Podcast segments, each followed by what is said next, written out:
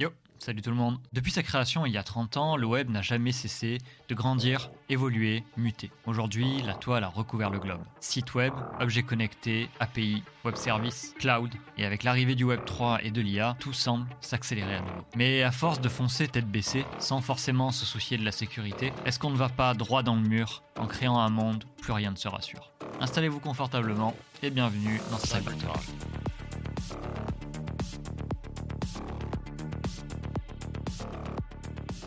Bienvenue à tous pour ce huitième euh, Cyber Talk. On est ravis de vous accueillir ce soir. Le thème de la soirée, le titre de la soirée, c'est 50 nuances de web. Je pense qu'on est, on est bien dans le thème, tout va bien. Je suis une fois de plus accompagné de Nubosaurus qui se trouve juste en dessous. Salut copain, ça va? Coucou, bah tout va bien, tout va bien. Je suis prêt pour apprendre plein de choses ce soir. Parfait. T'as récupéré de l'ESNA, ça va? Ouais, ça va. Puis j'ai retrouvé les couleurs actuelles, euh, donc euh, c'est Ah. parfait.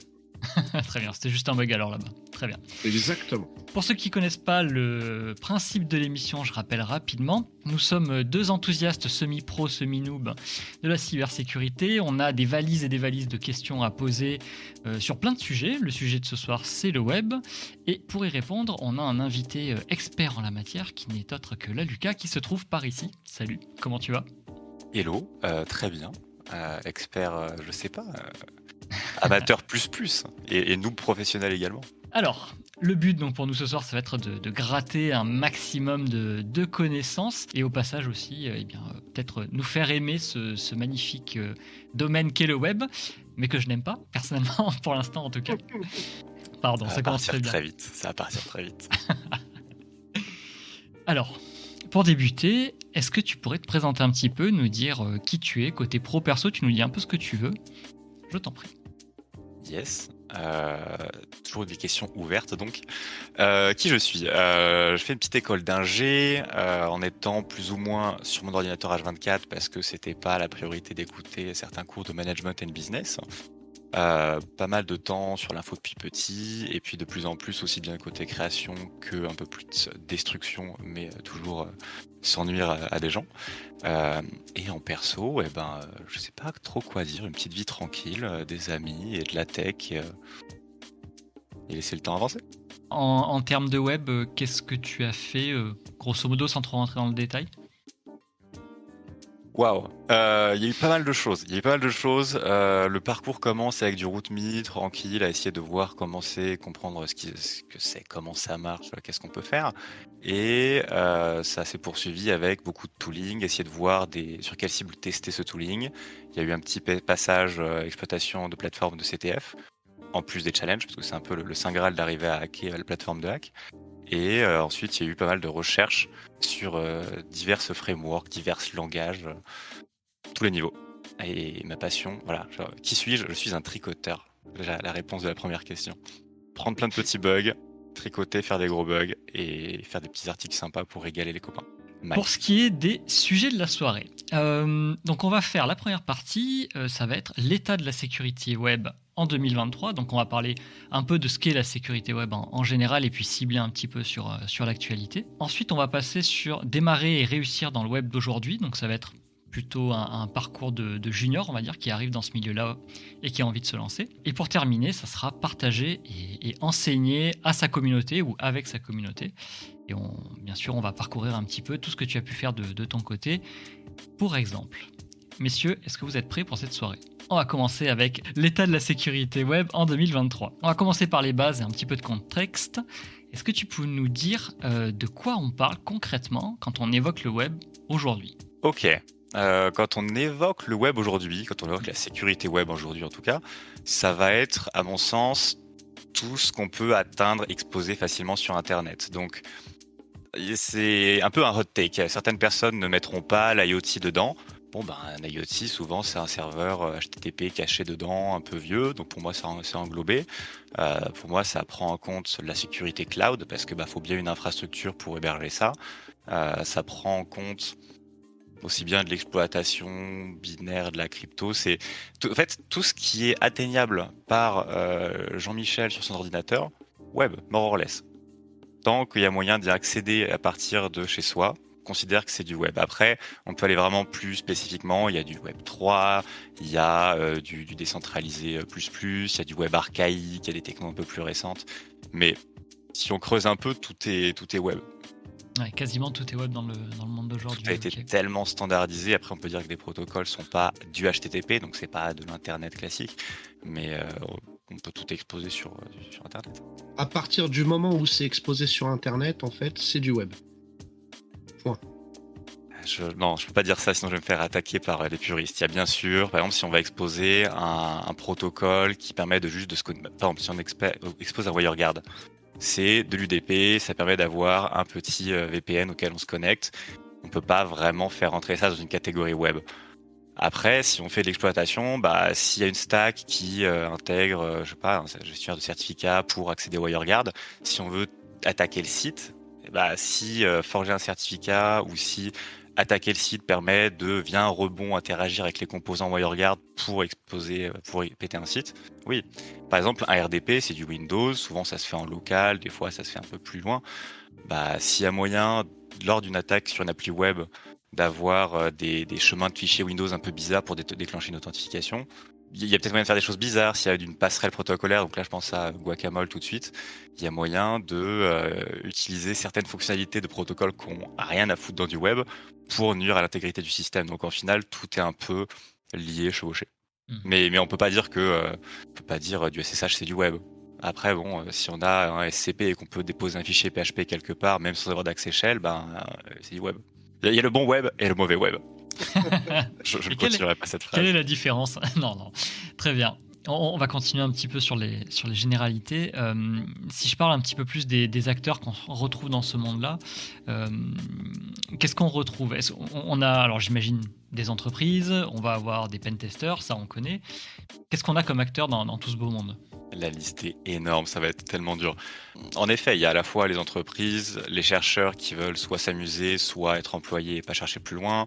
Il y a la partie euh, nettement minoritaire, j'ai envie de dire, des APT qui peuvent avoir un impact nettement plus fort, mais vous n'êtes pas censé les détecter, sauf euh, cas particulier, sinon c'est qu'ils ont raté leur job.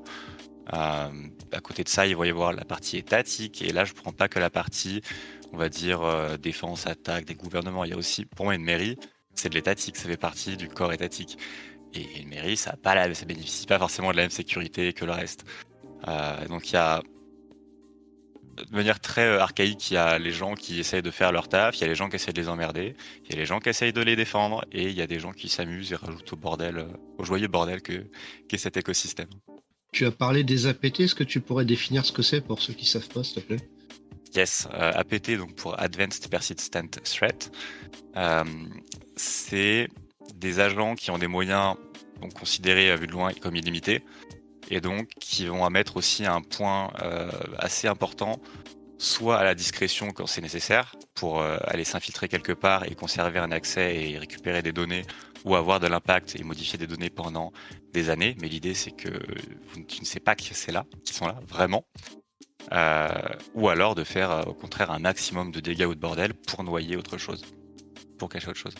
Et donc ça, ça peut être aussi bien du gouvernemental que des groupes de crimes organisés, que des fois, je vais pas dire des groupes de, passionnés organisés, parce qu'on peut pas arriver à un niveau de toute façon très avancé si on n'est pas euh, passionné. Mais ça peut, dans certains cas aussi, être juste des groupes de gens très pertinents qui veulent défendre des idéaux. Je pense qu'on peut faire entrer certains groupes d'activisme pointus dans de l'APT. On a une meilleure idée hum, d'un point de vue général des acteurs euh, de la sécurité web. Est-ce que tu pourrais nous donner, dans le même principe, euh, une généralité des différents types d'attaques qu'on peut trouver associés au web? Oh, Ouais, ça se fait. C'est dur, hein C'est possible. C'est c'est dur et pas si dur. Euh, c'est dur parce qu'on pourrait prendre un point de vue un peu de base, à savoir dire bon ben euh, c'est euh, le WASP, donc il y a de la XSS, de la SQLI, des choses comme ça. Et c'est un très bon starting point pour commencer à se faire son intuition sur ce que c'est, sur ce qui se passe. C'est quand même vraiment cool qu'il y ait ce genre de ressources et pas une ressource figée, mais une ressource qui est mise à jour chaque année. Donc il y a quand même vraiment du contenu et euh, de la qualité de ce côté-là. après, on peut assez schématiser, faciliter cette vision. Dès qu'on veut avoir un petit peu d'attaque, un petit peu de interférer avec le comportement normal d'une application web, ce qu'on va chercher, c'est des primitives utiles. C'est ce qui va modifier le comportement de l'application, la sémantique du code. C'est ce qui va aller choper un comportement qui n'était normalement pas prévu. Donc ça peut être un crash, ça peut être des caractères qui vont aller s'infiltrer au mauvais endroit et changer la sémantique. Ça peut être les primitives euh, un peu au même sens que la partie euh, exploitation binaire.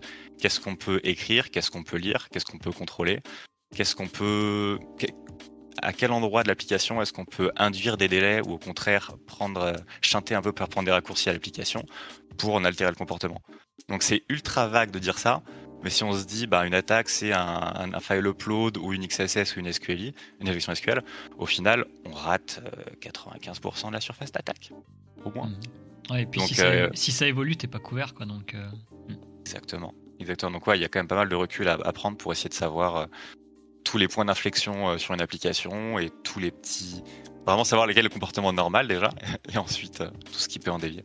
Ok, et alors si je me place d'un point de vue d'un attaquant, on reste toujours hein, dans le général, on reviendra un petit peu parce que tu as, déjà nommé l'OWASP, ce genre de choses, mais on va revenir dessus tout à l'heure quand on sera sur les questions un peu plus techniques. Mhm. Mais d'un point de vue général, euh, comment tu pourrais déterminer l'intérêt d'un attaquant? Alors tout à l'heure tu as abordé les APT, etc., mais pourquoi attaquer Alors, il y a un framework euh, avec euh, des acronymes super bien que la plupart des gens ressortent à chaque fois, que j'ai absolument pas réussi à mémoriser, la base. Euh, mais concrètement, bah, c'est soit la thune, soit la fame, soit la curiosité personnelle, soit le pouvoir. Donc, il y, en a plus. Après, on peut rajouter. Euh, donc ça, c'est la partie espionnage qui inclut ça. Ils disent aussi euh, l'amour, l'ego, les choses comme ça. Ego, il peut rentrer un peu dans la partie fame. Chacun le fait pour ce qu'il veut. Dans notre monde actuellement, c'est quand même beaucoup pour le pouvoir, la thune, et derrière un peu la curiosité. Mais les gens qui sont curieux peuvent le faire en local sans emmerder personne. Il y a un peu le côté, je veux me prouver, est-ce que moi je peux faire ça? Mais je pense, je pense, j'espère que c'est minoritaire. Et que on a juste soit affaire à des vrais bad guys, soit à des vrais gens qui ont des, des raisons de faire ça pour euh, de la défense nationale ou euh, le cas échéant à de l'attaque. Quel, quel, impact ça pourrait avoir toutes ces attaques? Quand on parle de grande échelle, peut-être même niveau mondial, enfin national déjà, mondial il y a, ça va de micro à macro. C'est des, des, questions si ouvertes. Euh, je sais pas, on peut prendre par exemple les, en classique, les bots, euh, WannaCry, euh, NotPetya, enfin les ransoms, qu'on fait un dégât de, fou. Bon, bah, si on a ça euh, à l'échelle d'un pays et si l'attaque est vraiment sophistiquée à l'échelle intercontinentale, bah, c'est des banques qui s'arrêtent, c'est des systèmes de transport qui s'arrêtent, c'est de l'approvisionnement en nourriture qui s'arrête. Euh, c'est euh, rajouter à notre, petit, notre petite catastrophe naturelle actuellement, c'est des moyens pour aller sauver des vies qui peuvent plus se déplacer et communiquer ça c'est ultra chaud, c'est ultra chaud. Et euh, si on va à échelle euh, nettement moindre, euh, ben, un attaquant qui arrive à juste soulever un système et faire miner ou faire de la thune, bah derrière il a ce qu'il faut pour monter un réseau et faire pareil à plus grande échelle et nuire encore plus de monde. Et, à échelle encore plus petite, ben, c'est euh, Jean-Michel, une fois de plus, sacré Jean-Michel, qui va prendre de quoi faire une petite onde électromagnétique parce que c'est un bidouilleur et qui va se rapprocher des gens qui ont un pacemaker et bam Il y a, y a, tellement toutes les échelles euh, et toutes ont euh, leur importance. Ouais, donc c'est pas juste déface le, le, site de la mairie du coin, quoi. Ça, ça a une Si c'est ça, c'est gentil. Si c'est ça, c'est pas grave. C'est comme c'est comme le lycéen qui, va le collégien qui vole un paquet de bonbons. C'est ok. T'as déface un site, t'as rien cassé, t'as pas volé de données, t'as pas réutilisé les données volées pour les vendre et aller nuire à encore plus de monde. Bon bah bravo, limite euh, bravo pour la technique qui nous a permis de patcher la faille en faisant un truc qui avait zéro conséquence. Ciao. C'est pas, c'est gentil. Hein. La raison pour laquelle les questions sont ouvertes, c'est que très souvent, c'est des questions en fait qu'on voit revenir et, euh, à plus forte raison chez, des débutants. Et hum, en fait, ce qui nous intéresse, tu vois, justement, c'est de par l'expérience que tu as, que tu puisses produire ce genre de, réponse euh, un peu synthétique. C'est très intéressant parce que ça leur permet de, voir en fait plusieurs choses. Donc, euh, pas l'impression d'être très synthétique, mais si non, ça, non, si bah, bah, c'est très bien, tu vois, on a balayé effectivement des choses un peu plus graves et on est descendu sur, euh, sur des petits scopes au fur et à mesure, donc euh, impeccable, très bien. Comment est-ce que font les, entreprises pour se défendre de tout ça? Est-ce qu'elles le font? La, vraie réponse, la réponse troll, la réponse idéaliste euh, la vraie réponse, la vraie réponse factuelle de notre vie de tous les jours, c'est que les entreprises, ben, elles vont essayer de mettre un petit peu de détection, de demander un pen test tous les six mois, tous les ans, tous les trois ans, suivant le budget, tous les jamais s'il n'y a pas de budget. Euh, ils vont essayer de faire ça plus ou moins proprement, avec euh, des pratiques de code sécurisé, de la formation. Et c'est un tout. Il faut clairement de tout pour que ça avance. Mais à mon sens, c'est du best effort et c'est pas encore une. Il y a des choses. Il a un. Nice. Il y a des gens dans le, chat qui, qui, ont des conseils judicieux. Ils prennent des pentests qualitatifs avec des gens, des pentesters qualitatifs et ça se passe bien. Non, il faudrait que ce soit ça. Concrètement, il y aurait, je pense, une approche complètement différente à avoir pour que la sécurité se passe bien et ça accepte de remettre en question une bonne partie de l'écosystème actuel. On a, on a de l'informatique qui est partie d'il y a très longtemps avec des langages archaïques, avec des technologies où bah, on faisait ce qu'on pouvait et ça tombait en marche. Chouette. Sauf que là, ben, faire un système qui marche, euh, un petit système, hein. c'est très simple, faire un système qui sert à un vrai besoin, souvent il va s'inclure dans un écosystème un peu plus complexe. Donc c'est déjà plein de technologies euh, qui, qui, s'entremêlent et ça fout le bordel. Et souvent c'est beaucoup beaucoup de legacy. Donc si on veut faire les choses bien aujourd'hui pour une entreprise, on prend un langage qui est pas trop permissif. Donc par exemple, ça veut dire on dit non au PHP, on dit non au Java, on dit non au Perl, on dit non au script CGI, tout ça, zou. Bah, y a quand même pas mal de choses qui sont supportées euh, par ces briques de base. Si on veut quelque chose qui soit memory safe pour l'OS, bah, on essaye de dire euh, au revoir au vieux C, C++ et de prendre des trucs un peu plus récents, mais c'est gentiment idéalisé et impossible parce qu'on peut pas s'amuser à, euh, même si ça nous prendrait, même à supposer qu'on se dise, bah, on va prendre 5-10 ans pour tout recoder en Golang, Rust, whatever. Je vois le Rust dans le chat déjà. C'est, ça réglerait plein de problèmes et les attaquants se motiveraient pour trouver de nouvelles failles, de nouvelles manières d'approcher les systèmes. Et même si on arrive, ce serait déjà un, improvement énorme d'avoir des technologies, euh, des langages et des frameworks de base un peu plus sains. Par exemple, qui gèrent pas 20 000, euh, je parlé un petit peu technique, mais PHP qui gère 20 000 wrappers euh, obsolètes ou les conversions d'images qui gèrent 20 000 formats d'images, il y a des besoins d'avoir certaines complexités. Mais on se noie dans la complexité et euh, on fait des gruyères. Donc au final, essayer de, revenir à des systèmes un peu plus simples, avec des technologies un peu plus récentes, un peu mieux pensées de base, ça ferait une grosse, grosse partie du taf. Et ensuite, à mettre à, fond sur la détection et pas hésiter à bloquer dès qu'un truc un peu anormal se passe. Hmm. Ça serait, ce serait, je pense, un énorme pas en avant. Mais ça implique qu'on jette euh, un bon deux tiers de tout ce qu'on a créé aujourd'hui, au moins. Pour être sûr de bien comprendre, parce que je, pense qu'il y a pas mal de débutants qui vont peut-être tiquer aussi, tu nous dis qu'en gros, des nouveaux langages ou de nouvelles technologies sont plus safe, en gros. Euh, j'ai l'impression d'avoir compris que l'ancien est, pas forcément sécurisé. Pourtant, on pourrait avoir une logique inverse en se disant, PHP euh, par exemple, ça fait, je sais pas, 30 ans que c'est là. Pourquoi est-ce que c'est pas safe? Qu'est-ce qui se passe euh, Pourquoi est-ce que c'est pas plus sécurisé que ce qui vient de sortir? Si on prend une vieille barque faite de petits fagots de bois et qu'à chaque fois qu'il y a un trou, on patche le trou, on finit par avoir une barque qui est pas trop déconnante et qui, avance. Si on fait une belle pirogue euh, dans un métal ultra léger résistant, pas de trou à patcher, ça avance. Pas de problème. non, euh, plus, plus, sérieusement, euh, chaque langage est répondu pour, est créé pour répondre à un cahier des charges, à des besoins, à des problématiques. Et avant, la sécurité n'était pas une problématique. Donc, je vais pas dire que avant égale caca et nouveau égale bien. C'est vachement plus nuancé que ça. Mais il y a des, par exemple, euh, si on prend Golang, Rust euh, et tous les langages interprétés, bah, les corruptions de mémoire, c'est anecdotique en termes de, quantité euh, trouvée. ça, c'est déjà énorme. Si on regarde la partie plutôt côté web, il y a moyen de faire du tricot et de je vais, essayer de prendre un angle différent. Il y a plein d'anciennes manières de faire euh, du code qui consistaient à mettre plein de fichiers à plat sur un file system et d'attendre que ces fichiers soient requêtés pour être exécutés et servir le contenu d'une requête.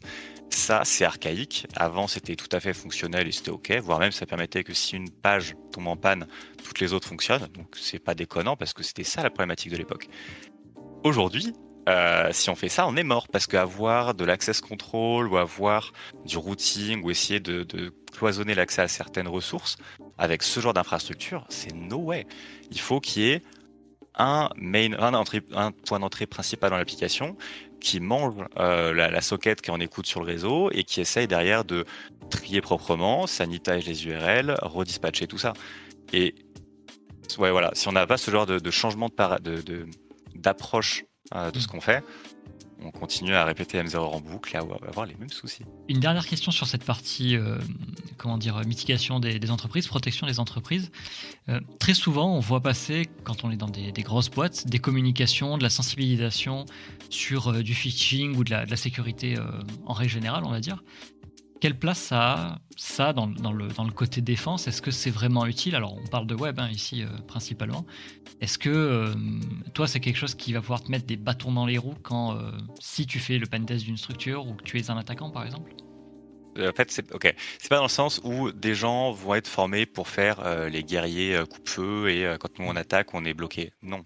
Par contre, si quelqu'un est bien formé et ne publie pas son code source sur un repo public, pas alors que c'était ça jamais été audité, c'est chaud. Si euh, les développeurs mettent des mots de passe faibles, c'est chaud. Et ça, c'est quand même un certain enseignement à avoir, une certaine culture euh, qui, maintenant est censée avoir. Et c'est vrai dans le monde de l'entreprise, mais c'est vrai à titre personnel euh, tout autant. Parce qu'il y a pas mal de gens qui, ah bah, je me suis fait piquer mon compte Facebook, machin, c'est pas grave. C'est pas grave jusqu'au moment où ton voisin que t'aimes bien vient te voir et te dit Ah, t'es bien en informatique, tu pourrais pas m'aider Parce que Là, en, deux heures, j'ai perdu euh, mon fournisseur d'accès, ma banque, mon mail, mon mail secondaire et Facebook. Et tu te dis, ben, ouais. C'était quoi tes mots de passe? Et t'as un truc genre, euh, je sais pas, rouge 83. Tu dis, eh, eh. et donc voilà, c'est que ce soit en pro comme en perso, il y a clairement une certaine culture de base de sécu à avoir maintenant pour ne pas être euh, embêté.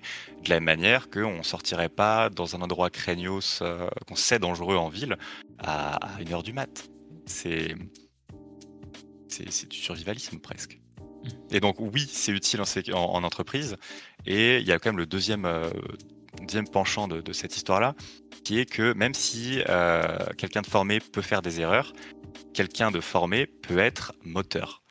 Là, donc petit aparté euh, professionnel de mon vécu, à Mano Mano, il y a, on fait des, reviews de code de temps en temps, enfin souvent même, et on essaye de donner un peu de, culture de sécurité aux employés. En mode, c'est bien de faire ça, c'est dangereux de faire ça, voilà comment on fait un bon patch de sécurité, on essaie de leur montrer, de leur inculquer la, compréhension de la faille et surtout comment ne, ne, pas faire un patch qui se contourne en euh, un caractère, parce que c'est embêtant.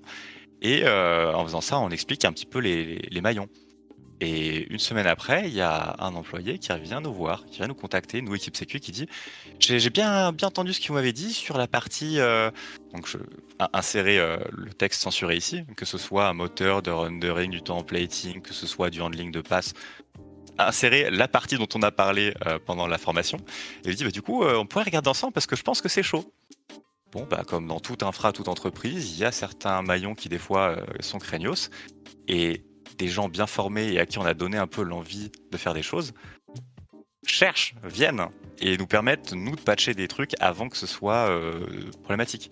Et donc, le côté proactif et, euh, outre le côté sympa humain, où on, a, on s'est marré en plus pendant les, échanges. Donc voilà, c'est, tout le monde y gagne. Est-ce que tu pourrais nous dire s'il y a une différence en termes d'attaque et de défense d'ailleurs, en fonction du type d'attaquant et aussi en fonction du type de cible? Ça va être dur de faire un tableau à deux entrées avec euh, tous les cas possibles, mais euh, mais exactement. Euh, à chaque attaquant ses spécificités. on peut assez facilement, juste en regardant les logs, je parle même pas de, de, Splunk ou d'applicatifs ou de choses comme ça. On, juste on démarre un serveur, un Java, un Flask, un whatever, et on regarde un petit peu ce qui se passe sur Internet se passe sur Internet avec une IP qui n'est pas exposée, qui n'a pas de nom de domaine, on va se prendre un peu un, bruit ambiant avec plein de tentatives d'exploitation. Ça, c'est du gros filet, ça ratisse large et ça va essayer de prendre des trucs pas à jour et, voilà, d'enchaîner quelques chaînes. Euh, à côté de ça, si on est une entreprise et dans un secteur compétitif, en regardant les logs, ce sera sûrement un truc un peu plus poussé, mais euh, la donnée est la même on se rendra compte que bah il y a des trucs spécifiques, il y a peut-être des bug hunters qui vont passer par là, il y a peut-être des concurrents qui vont essayer de scanner, de crawler pour voir s'il n'y a pas moyen de s'inspirer de la manière dont ça a été fait ou moyen de voir les erreurs pour pas faire les mêmes. Il y a vraiment, euh, comme dit dans le chat aussi, un coup de shodan, hein, ça aide clairement. C'est loin, loin d'être exhaustif, mais c'est une première passe. Euh, Ouais, chaque attaquant aura ses spécificités. après, on peut s'amuser à parler des APT, mais on ne verra pas de log parce que si ça a marché, et tu sais que s'ils le font, c'est qu'ils savent que ça a marché, bah ça va se faire attaquer, nettoyer, auto, euh, auto-patcher, et derrière ils sont dedans et on n'entend plus parler de rien. Juste une question là-dessus. Euh, souvent, on, dit que tout ce qui est script dit ou des attaquants entre guillemets peu skillés, c'est ce qui fait la majorité du corps, on va dire, des attaques en volume. Côté web, ça se traduit comment? Il y a des gens qui prennent des outils comme SQL Map par exemple, ou euh, je, ne sais pas quelle autre automatisation, et qui viennent bourriner des sites en frontal euh, à la chaîne comme ça? Oui, ça existe. Ça a été pas mal aggravé, popularisé, ou juste, je ne sais pas si c'est bien ou mal, il euh, y a pas mal de gens qui profitent d'avoir des outils maintenant comme Axiom, comme euh, du cloud, de l'infrastructure as code et autres pour euh, démarrer plein plein de machines. Donc là, on parle de une à 3000 d'un coup, peu importe, pour avoir des outils qui vont scanner tout un tas de failles sur un ensemble de domaines énormes. Et maintenant, on a vraiment des technologies qui permettent de blast Internet fortement. Donc, tant qu'on est, donc petit aparté technique again, tant qu'on est sur de l'IPv4 actuellement, si moi j'ai une faille et que je veux voir un peu ce qu'elle donne, euh, c'est assez facile de scanner euh, un, port et on va dire un pass sur tout Internet en 20 euh, minutes, 30 minutes, en mettant plusieurs machines en parallèle, même plus potentiellement. Et donc à côté de ça, bah, on peut... C'était quoi la question déjà? C'était les, attaques des, des script kiddie ou type script kiddie sur... Ouais en, web. Je, vois que ça parle. Alors, tu, nous as dit, euh, pardon, hein, j'interromps un peu les questions, mais, c'est intéressant. Euh, tu nous as parlé d'infrastructure as code. C'est quelque chose que je connais pas. Tu, peux vulgariser le truc en deux secondes qu'on comprenne? Avec grand plaisir, parce que c'est génial. Euh, c'est une arrivée il y a, je pense, 10 ans maintenant, peut-être un peu plus, mais moi, je, suis au fait de ça depuis quelques années plutôt 5 de mon côté. Et c'est euh, des technologies qui, euh, les, pionniers là-dedans, à mon sens, c'est HashiCorp euh, avec Terraform qui permettent de décrire une infrastructure souhaitée avec du code, que ce soit du JSON, du YAML ou juste un, format pour dire voilà l'état que j'aimerais avoir. Et derrière, on va demander d'appliquer cet état et c'est toute la partie logicielle qui va parler avec les API des différents cloud providers pour garantir que l'état final est celui-là. Et là où c'est super cool, c'est que il y a des technologies et des briques qui se rajoutent de plus en plus au-dessus de ça. Et maintenant, on peut avoir euh, le langage qu'on veut, donc avec CDKTF, euh, qui est un, acronyme pour dire on va faire. Quoi C'est Cloudflare Development Kit euh, Terraform, je pense, un truc comme ça. Et on peut générer des fichiers avec quatre lignes on peut demander de faire démarrer 20 000 machines et qui vont ensuite aller chercher un script quelque part et l'exécuter. Donc maintenant, pour quelqu'un qui a un peu de temps et un peu de connaissances et 50 euh, balles à mettre dans du cloud, bah, il peut s'amuser à complètement euh, plomber une infrastructure euh, ou, ou, faire un vrai scan de son entreprise pour essayer d'assainir un petit peu la vision de l'extérieur. Il y a une petite chose qui existe et dont on entend de temps en temps parler. J'aimerais bien avoir ton avis là-dessus, c'est les honeypots. J'ai entendu du bien, du mal, c'était légal, pas légal, c'est un petit peu au milieu parce que c'est une incitation, pas une incitation. Yes, alors incitation ou pas, on n'a pas le droit d'attaquer quelqu'un sans le consentement et en ayant vérifié que la personne était euh, owner, comment on dit owner, était euh, propriétaire euh, du bien qu'on attaque. Et même si la personne est propriétaire, si c'est dans un lieu public ou des choses comme ça, ce dont est Internet, on peut avoir besoin d'autorisation supplémentaire. Donc peu importe que ce soit une, euh, une motivation de dire il y a un iPod, viens, on va le péter. Juste, ça se fait pas, c'est illégal. Wait. Euh, outre ça, euh, c'est utile. C'est utile aussi bien pour l'entreprise qui voudrait en mettre un quelque part à des endroits et abaisser un peu le niveau de sécurité faussement de ce, de ce, de, de ce placebo pour qu'il se fasse attaquer et qu'on puisse voir ah tiens on a quelqu'un dans notre réseau ah ça s'est fait péter comme ça, ah ça s'est fait attaquer à partir de telle autre machine. Donc on peut savoir d'où vient euh, au moins une, première étape de, pour savoir par où l'attaquant est passé et du coup essayer de, euh, de bétonner un peu et en tout cas on sait qu'il faut déclencher un processus de réponse à incident. Donc ça c'est la partie défensive. Moi j'utilise en offensive parce qu'un honeypot, donc j'ai deux trois serveurs qui traînent sur internet et euh, s'il y en a qui veulent s'amuser à les trouver, bah, faites-moi signe si vous les avez, ce sera marrant. Euh, ça permet de loguer tout, le bruit de fond d'Internet, toutes les attaques. Donc en fait, je me, suis fait il y, a, quelques années de ça maintenant, deux je pense, un petit programme qui va se mettre en écoute sur, euh, je sais pas, on va dire 500 ou 1000 ports de la machine, mais ça peut aussi gérer les 65 000. Et ça va écouter dans 7 ou 8 protocoles différents sur tous les ports, essayer de tout manger, euh, analyser et loguer.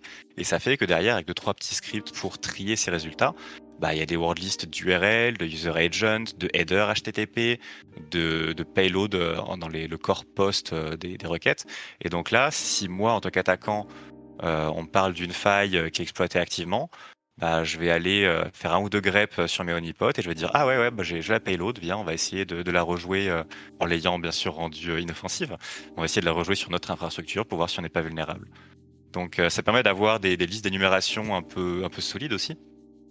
Et il y a un truc qui serait très illégal mais ce serait marrant que quelqu'un le fasse un jour pour voir ce qui se passe. C'est que un honeypot se fait la plupart du temps la plupart du temps, parce que c'est pas, pas tout le temps le cas, euh, un honeypot se fait attaquer par le bruit, enfin dans le bruit pour internet, hein, j'entends, par une machine. Une machine qui s'est elle-même fait ajouter un réseau en se faisant attaquer par une faille X. Et donc si on essaye de faire un système un peu plus poussé, où on attend de se faire attaquer, dès qu'on se fait attaquer, on rejoue la faille en face, je pense qu'en faisant ça, il y a moyen de faire le plus gros botnet du monde. Et je pense que c'est un peu déjà les méthodes qui sont appliquées par certaines personnes. Je ne saurais pas trop dire, mais l'exercice de pensée est marrant. Ça n'a pas l'air très légal, en effet. non, absolument pas. On parle souvent euh, pentest, euh, euh, bug bounty, audit, tout ce genre de choses. Mais au niveau du, web, comment ça s'articule tout ça? Au niveau du web, ok, donc il y, a, la réponse chronologique qui sera, je pense, la plus, la plus facile. c'est que moi, entreprise qui vient de mettre un système qui a, fini par tomber en marche. Donc ça y est, il est prêt pour la prod. Non, il vient de tomber en marche. On va essayer d'assainir un peu la code base. Bon, bien sûr, il y a des, problèmes de rentabilité, hein, donc euh, c'est très euh, difficile à manier parfois. Mais il faut essayer de faire l'extra mile, essayer d'aller enlever tous les secrets qui sont hard-codés, essayer d'aller voir qu'est-ce qui se passe si on met des, chaînes de caractères complètement bizarres. Il faut essayer de mettre en place une euh, mise à jour régulière des différents composants et ça coûte du temps, ça coûte de la thune, ça coûte euh, des, efforts cognitifs aussi aux équipes qui des fois euh, sont déjà tellement contentes d'avoir réussi à faire tomber en marche le système que, pour aller plus loin, flemme. donc ça c'est la, première étape, c'est vraiment un travail interne avec les petites compétences de bord, de dire on va essayer de, maintenant que ça marche, faire propre. Une fois que ça s'est fait, il faudrait que l'équipe se fasse une première fois casser la gueule. Parce qu'on n'apprend pas tant qu'on n'a pas vu un peu euh, qu'est-ce que valait le monde de l'extérieur. Et donc bah, commander un audit et euh, se prendre un bon rapport avec du rouge du critique euh, de partout et commencer à patcher et prendre un maximum de ces informations là pour dire voilà les failles qu'on nous a remontées. Souvent c'est des pentests black box donc sans avoir connaissance du code des fois avec ou sans compte donc noir ou gris euh, et une fois qu'on a un petit peu cette vision-là, corriger, essayer soi-même, donc soi-même euh, la partie tech de l'entreprise, j'entends, pas les PDG, d'aller contourner les patchs et voir un peu ce qui peut être fait, et surtout essayer de voir si un, un pattern, euh, un, bout, de code qui était présent et qui a introduit une faille ne serait pas présent à l'identique ailleurs, mais non vu par l'attaquant. Ça, c'est quelque chose qui nécessite pas tant de connaissances techniques que ça, c'est du dev voir si un code, un pattern est présent quelque part et s'il n'est pas présent ailleurs, c'est du dev. Et, euh, les gens payent les attaquants pour ça. Donc, ce serait un, première étape de vraiment essayer d'itérer sur ce premier audit. Peut-être en faire un deuxième pour vérifier que ça a été fait proprement et enlever encore deux trois trucs qui dépassent. Et sur le long terme, essayer de mettre un programme de bug bounty en place pour avoir un audit régulier à moindre frais. C'est vraiment la uberisation. Hein. On est pour, on est contre, peu importe, c'est là, c'est là.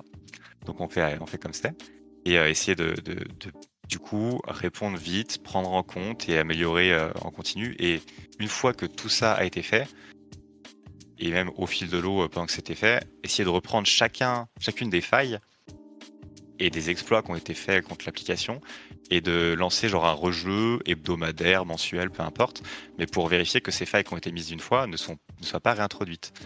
En vérifiant à la fois de l'extérieur, à la fois de l'intérieur, en mettant juste euh, des, outils d'analyse de, code. Dans ta réponse, j'ai entendu quelque chose quand même, c'est que à la base, c'est l'équipe qui met en prod, enfin qui fait tomber en marche, comme tu le dis bien, euh, qui a la première responsabilité de sécurité en fait euh, dans, la chaîne alimentaire, on va dire. Donc le, côté éducation, sécurité par exemple pour les devs ou pour l'infra, ça, reste entre guillemets le, premier facteur de sécurisation de l'infra au final. Yes, et les, clairement, ça reste le premier facteur de pas tout exposer, de pas se dire euh, on commence euh, à fond à fond et puis la sécurité on verra après, parce que il y a un exemple que j'ai pu avoir il y a, il quelques temps, c'est un site qui était vraiment euh, plutôt béton. Hein. Il y a eu des audits quelques années successives et vraiment on n'arrive pas du tout à le casser. super. Et puis on prend le domaine principal de l'entreprise, on met un petit coup d'énumération de sous-domaines, on voit qu'il y a des pré-prod, pré-prod qui sont exposés sur Internet avec euh, moyen de... Enfin, c'est de la pré-prod, donc il y a tous les outils de débugger euh, du monde. Donc moyen d'afficher l'environnement de la machine. Donc moyen d'avoir les clés euh, du cloud provider associées et de supprimer l'entreprise ciao bye. Et, ça, c'est de la pré-prod. Ça pourrait être de l'intégration, ça pourrait être le, le, le moment avant même que ça tombe en marche. Et une fois qu'on a les clés, pour peu que ce soit pas des clés éphémères, bah on peut très bien se dire cool, je me suis fait un trousseau de euh, 30, 40 clés. J'attends de voir que les entreprises grossissent et euh, on en reparle dans 20 ans. C'est ma police d'assurance. Je ferai du, du ransom ou du blackmail à, à- à ce moment-là. C'est assez horrible, mais ça se pense vraiment dès le début d'un projet.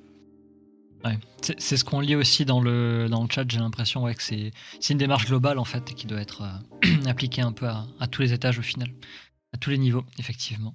Quid du gouvernement là-dedans?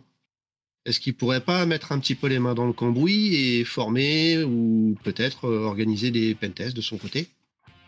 Pourrait sûrement. Euh, bah, Il y a déjà une partie, je sais pas, ok, je m'y connais assez peu sur la forme euh, légale et la manière dont c'est fait. Moi, moi, je fais du de la technique, mais il me semble quand même qu'il y a la partie ANSI qui va faire des guides de hardening, qui va essayer de rentrer en, en jeu quand il y a des organismes genre OIV qui sont Enfin, des organismes sensibles qui sont attaqués ou qui ont des soucis, euh, qui vont essayer d'intervenir euh, en lien avec la CNIL aussi. C'est pas le gouvernement, parce que de toute façon, quand vous voyez comment le gouvernement fait la sécu, vous voulez pas qu'il vous aide à faire la vôtre, des fois.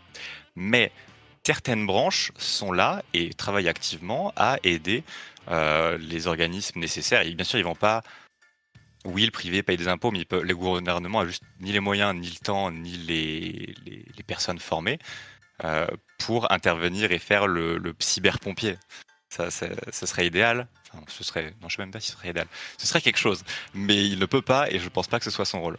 Par contre, que certaines entreprises privées le fassent ou qu'il y ait aussi de la partie euh, bénévole pour euh, des organismes qui n'aient qui aient moins les moyens, euh, oui, carrément. Et je pense qu'il y a quand même pas mal qui est déjà fait par certains organismes pour mettre des moyens. Mais une fois de plus, c'est c'est du best effort. Est-ce que, les conseils donnés par ces organismes sont vraiment pertinents? Là, chacun y va de son bout de gras et de son, avis. Et, et c'est aussi, dernier mot, ultra dur de faire un guide générique qui va matcher tous les cas. Si on dit, bah, pour avoir une entreprise sécurisée, il faut faire euh, euh, un pentest, mettre des logs, mettre euh, du firewall, et puis il faut euh, sécuriser l'AD. Si c'est une boîte qui est cloud, l'AD, ça lui parle pas. Si on parle de Red Cloud, une boîte il y a quand même un énorme pré-tri à faire en amont. Et souvent, c'est des. Enfin, moi, euh, pour le coup, c'est un avis personnel, je trouve qu'il y a pas mal de recommandations qui sont juste tellement à côté de la plaque. Tellement. Ouais, pour le coup, les, recommandations, là, c'est sans rentrer dans le détail, c'est un peu mon taf actuel. Je vois passer des cahiers de recommandations, des, cahiers des charges, etc. Et des fois, tu lis des choses, tu te dis, euh, la réalité du terrain est tellement loin. c'est euh, Ouais, il y a un peu de ça. c'est- un peu compliqué. Mais après, c'est c'est pas la réalité du terrain, c'est aussi des gens qui sont sur le terrain. C'est juste qu'ils n'ont pas la même vision, c'est pas le même terrain peut-être. Mm. Euh, on a, on travaille pas sur les mêmes stacks, on n'a pas les mêmes. Ça, ça, ça rejoint vraiment bien la question euh, du début. C'est euh, qui sont tes attaquants et qui tu es toi et de quoi tu veux te protéger et qu'est-ce que tu veux protéger. Et quand on dit bah écoutez, pour être sécurisé, c'est très simple, achetez mon produit ou faites ce guide de hardening. Des fois, c'est complètement à côté de la blague. C'est donc un vrai métier, on peut pas automatiser ça avec un petit cahier. Et ouais, Ça mais il y a des gens qui vont te donner, qui sont dans le métier, mais qui vont te donner des, co- des conseils complètement à côté de la plaque. Mm. Il y en a aussi. Et je pense que c'est super dur d'avoir un espèce de, de, de retour là-dessus et justement de, de, noter. Euh, pareil, si tant est que ce soit une bonne chose, euh, les, les gens, dès, dès que les gens essaient de faire des scores sur la sécurité des sites, bof, des scores sur la qualité d'une prestation d'une entreprise, ben, que tu tombes sur quelqu'un qui est senior plus plus ou un junior, bah, pour une entreprise donnée, ça n'aura pas de sens. Du coup, on fait quoi? On met des scores aux gens pour la pertinence des conseils? Qui c'est qui donne les scores? Ça, c'est sans fin. C'est best effort all the way, mais c'est sans fin. Eh bien, écoute, on va enchaîner sur. On, a, on a terminé cette intro, je trouve qu'elle est pas mal. Lobosaurus, c'est bon pour toi aussi? C'est parfait. Très bien. Petite intro de 53 minutes. Exactement. on est dans les temps. Hein. On est bon, on est bon. Euh, on va avancer un petit peu, on va parler un petit peu plus de ce qui se fait aujourd'hui. Là, c'était très euh, contexte et base. Et on va commencer avec une première question qui est, euh, comme tu les aimes, un petit peu trop ouverte peut-être. Quel est ton, avis sur l'état actuel de, la sécurité web aujourd'hui, là, en, en 2023, début 2023 À, l'image de notre monde il y a beaucoup, il y a de, beaucoup et de plus en plus d'inégalités. À savoir, il y a du privé qui va, du privé ou du public qui va être extrêmement bien défendu parce qu'ils ont pu se payer les personnes qui savaient un peu comment faire ça bien ou qui partent de zéro ou presque. Donc ils n'ont pas de legacy et ils peuvent avoir une ou deux personnes éclairées qui vont les aider à faire les bons choix en amont. Et il y a des gens, que ce soit par faute de moyens ou par entêtement, euh, il y a des gens qui ont un entêtement certain, continuent avec euh, des frameworks qui ne devraient plus être, qui continuent avec des technologies ou des, procédés qui ne devraient plus être. Et après, il y a des gens qui mettent carrément de la mauvaise foi en disant on s'en fout, si on se fait péter, on a des assurances. Donc je pense qu'il y a la défense s'est complexifiée beaucoup pour certains acteurs. Euh, l'attaque est d'autant plus exigeante pour ces acteurs-là. Souvent, c'est ceux qui ont de quoi se payer des audits, donc ça vaut le coup d'être un peu à la pointe quand même. Euh, mais c'est si on prend la moyenne, je pense que la, plupart des pentesters ici qui ont des clients euh, pas euh, des, next boîtes next gen ultra sécurisées, ben on dit pentest un site, très souvent ça, passe quoi. Que ce soit un Active Directory ou un site, donc là du coup c'est loin du web, ok. Mais c'est le même constat que ce soit Active Directory ou web, une application qui a qui n'est pas euh, mise à jour tous les mois et qui n'a pas euh, des mots de passe qui sont édités très souvent, bah ça passe. Ça passe. Euh, ça, finit en shell. Ouais, côté, c'est vrai que côté pentest interne, alors je ne suis pas encore pentester, donc je ne parle pas d'expérience, mais tous ceux que j'entends me disent clairement que de toute façon c'est un gruyère et entre guillemets c'est une question de temps en fait avant d'arriver DA. Euh, domaine admin. Sur le web, du coup, c'est le même constat, quasiment. Je pense que en fait le, le web, ouais, alors oui. Oui, mais pourquoi? Pas sur une appli web. Quand on, teste, un Active Directory, ce qu'on teste, c'est plein de postes. Et donc, il suffit d'en trouver un qui soit euh, vulné, et puis on peut avancer et faire euh, son, chemin d'exploitation. C'est un méandre déjà. Si on s'attaque à juste un site web, si c'est, un Flask, un Django, quelque chose, bah, on peut se péter les dents dessus parce que s'il y en a un qui est à jour et qui fait pas déjà des millions de lignes de code, une fois que toutes les features ont été auditées et que ça a été fait relativement sainement, bah, après, il faut aller euh, creuser, sortir de la zéro day ou essayer de trouver une manière novatrice de, tout casser. Euh, et ça peut être vraiment complexe. Euh, après, si l'idée c'est de se dire bon bah on a une certaine range d'IP où on a un site principal, un, TLD à côté DNS avec tous les sous-domaines, bah là on retrouve le côté méandre et en avoir juste un seul qui marche sur les nombreux qui sont là, euh, si c'est pas game over à la fin de la fin de la semaine, c'est que vraiment c'est une entreprise qui a mis les moyens. Sinon, c'est souvent game over avant la fin de la semaine. Les, 20 dernières années ou même 10 dernières années, là, niveau communication, au niveau de la sécurité, de la cybersécurité, ça, ça a fleuri, enfin ça a explosé même. Euh, c'est clair. Est-ce que l'impression qu'on a, euh, nous, de l'extérieur, vu qu'on n'est pas dans, dans, le web aujourd'hui, que ça a explosé, qu'il y a des failles de partout, qu'il y a tout qui se fait péter, etc., c'est juste le fait qu'on communique plus ou est-ce que tu penses que vraiment, en termes de pourcentage, c'est le cas, Tout se fait péter. Il y a plus d'attaquants. Il y a plus le temps avance, plus il y a des vieux tromblons legacy que personne n'a touché depuis une éternité. Donc eux, c'est juste, euh, c'est du click and collect. Vraiment, c'est tu passes et tu, tu, tailles avec la faux comme ça. Euh, non, non. Il y a, en fait, plus, ça va, plus le temps avance, plus il y a du legacy qui reste et plus les techniques d'exploitation et le tooling continuent à avancer. Et c'est un peu une course qu'on rattrapera jamais parce qu'il y aura toujours des, vieux trucs qui traînent et qui sont plus gérés par personne. Et, on, soulève un problème qui est assez majeur, c'est le manque d'ownership dans toutes les entreprises et même dans les, même en perso, même c'est super dur de savoir qui a codé. Enfin, savoir qui a codé, c'est ok, mais au rythme où les employés peuvent euh, partir, changer d'entreprise Si une passation se fait pas très bien, bah il y a des choses et encore même quand elle se fait, ça peut ne pas être mis à jour, ça peut être juste euh, tomber en, ruine. Hmm. Ça tombe en ruine et ça se fait collecter. Ok, ouais, donc en fait il y a une fausse impression parce que quand tu regardes côté euh, défensif ou côté IT, il y a 20 ans la sécurité c'était euh, c'était un truc de barbu dans un coin parmi les barbus.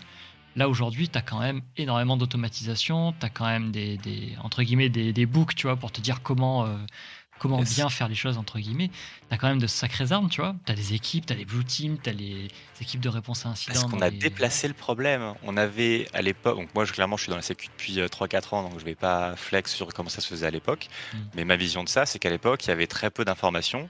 Et pour ceux qui l'avaient, qui connaissaient, c'était open bar. Ils pouvaient rentrer partout avec leur trousseau de clés et ciao bye.